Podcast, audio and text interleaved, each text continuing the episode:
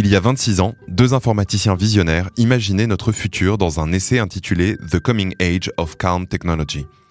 Nous sommes en 1996 et Mark Weiser et John Seeley Brown anticipent alors l'avènement de l'ère de l'informatique omniprésente, qu'il date entre 2005 et 2020.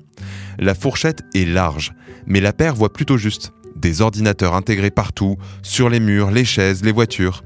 Et le plus impressionnant, dans leurs prédictions, c'est qu'ils sont parvenus un quart de siècle en avance à décrire l'effet des ordinateurs sur l'être humain, anticipant notamment un trouble du cerveau dû à la surcharge d'informations.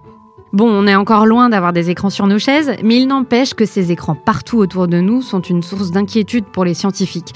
Et je dois l'avouer, pour moi aussi. Et le plus déroutant, c'est peut-être qu'on est encore loin d'un consensus scientifique sur le sujet. On entend qu'ils sont bons pour notre cerveau, puis mauvais. L'omniprésence des écrans dans notre quotidien fascine et inquiète. Tentons ensemble de trier le bon grain de livret et demandons-nous, une bonne fois pour toutes, quel est le véritable impact des écrans sur notre cerveau. Orange vous présente le mémo. Bonjour Marine. Bonjour Germain. Bienvenue à toutes et à tous dans le Mémo, le podcast qui décrypte pour vous l'actualité de la société numérique à travers les médias. Cette semaine, nous allons nous plonger dans la substance molle et mystérieuse du cerveau humain et ses nombreuses interactions avec les écrans.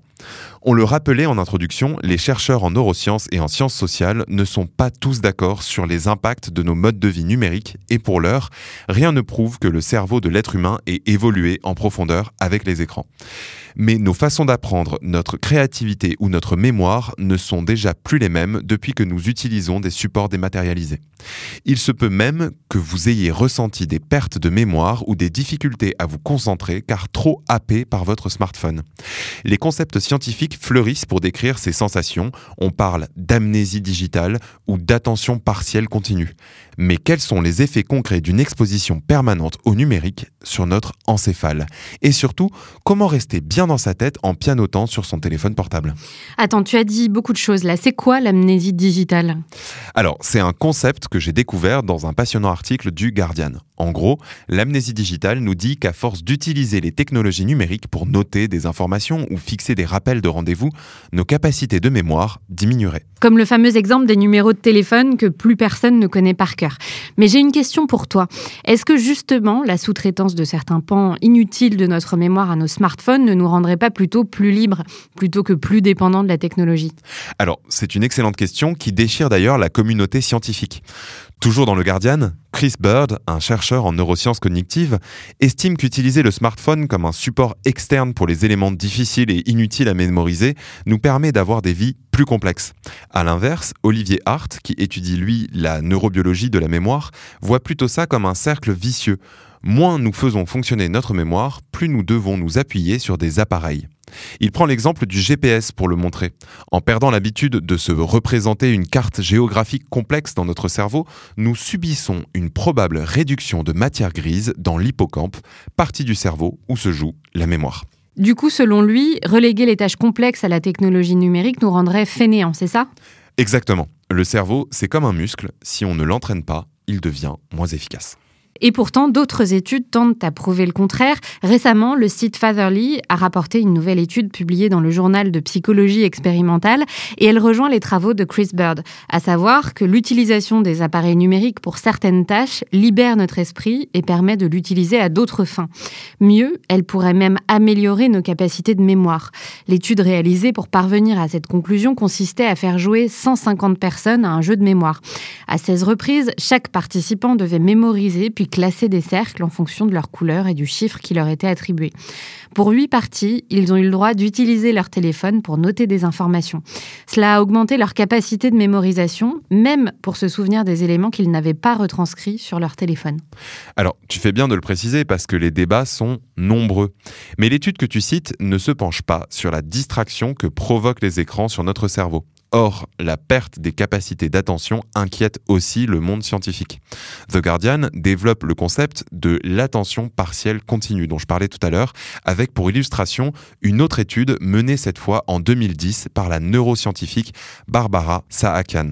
L'étude portait sur trois groupes de personnes où chaque groupe devait lire un texte, mais seuls deux d'entre eux recevaient une notification sur leur téléphone. Résultat, ceux qui la recevaient au milieu de leur lecture se souvenaient moins bien de ce qu'ils venaient de lire. La conclusion de l'étude est sans appel. Les distractions constantes sur nos écrans, comme les animations ou les notifications, compliquent l'encodage d'autres informations dans nos cerveaux. En gros, quand tu es fixé sur un écran, tout ton cerveau est occupé. J'avoue que je m'y retrouve. Et plus que sur notre niveau d'attention, cette distraction permanente impacte aussi notre stress. Le New York Times raconte ce phénomène dans un article avec un titre qui fait froid dans le dos. Putting down your phone may help you live longer. Ou en VF, vous voulez vivre plus longtemps, lâchez votre téléphone. La démonstration est simple. En augmentant de façon chronique les niveaux de cortisol, la principale hormone du stress, nos téléphones peuvent menacer notre santé et raccourcir notre vie. C'est typiquement ce qui se produit quand une notification illumine l'écran de ton téléphone. Il s'agit d'une phase de déconcentration qui augmente le niveau de cortisol. Or, le cortisol, ce n'est pas n'importe quelle hormone. Elle est notre principale hormone de combat ou de fuite et sa libération déclenche des changements physiologiques comme des pics de pression artérielle de fréquence cardiaque et de glycémie. Et Marine, le cerveau dans tout ça J'y viens. Un taux de cortisol trop élevé peut aussi et surtout altérer le cortex préfrontal, une zone du cerveau essentielle à la prise de décision et à la pensée rationnelle. En gros, il s'agit de la zone du cerveau qui nous empêche de faire des bêtises. Le New York Times prend un exemple qui vous parlera certainement. Un taux élevé de cortisol peut nous amener à faire des choses qui, bien qu'elles puissent soulager le stress sur le moment, sont potentiellement mortelles, comme envoyer des SMS au volant. Alors tout ça, c'est pas très réjouissant. Mais comment on fait alors pour lâcher son téléphone, comme nous dit euh, le New York Times? Eh ben, on n'est pas obligé de le lâcher totalement. Plus que de la digital detox ou autre cure numérique, certains tentent de trouver des solutions créatives à notre mal du siècle. Pour The Atlantic, le journaliste Charlie Warzel s'est mis en quête d'une technologie calme, concept défini par nos deux informaticiens visionnaires des années 90, Mark Weiser et John Seeley Brown. L'idée d'une technologie calme est une technologie qui agit à la périphérie, mais nous laisse de notre attention centrale. Pour illustrer ce concept, le journaliste prend l'exemple de son apprentissage de la guitare sur YouTube. Dans ce cas précis, une grande partie des informations qu'il reçoit via YouTube reste à la périphérie de son attention, le centre de son attention étant concentré sur sa guitare. C'est précisément l'idée d'une technologie calme, à savoir une technologie qui respecte notre attention et notre capacité à la diriger là où nous le jugeons bon. La morale, c'est donc, sur Internet, plus de tutos musicaux et moins de scroll infini. Une chose est certaine, savoir analyser ce que les écrans provoquent chez nous est la première étape pour passer à l'action. Merci beaucoup Marine et merci à vous de votre écoute, loin de votre écran je l'espère. Si cet épisode vous a plu, n'hésitez pas à le partager autour de vous et à noter le mémo sur votre appli de podcast favorite. Tous les liens qui ont servi à l'écriture de cet épisode sont dans la description. Je vous dis à la semaine prochaine pour un nouveau numéro du mémo.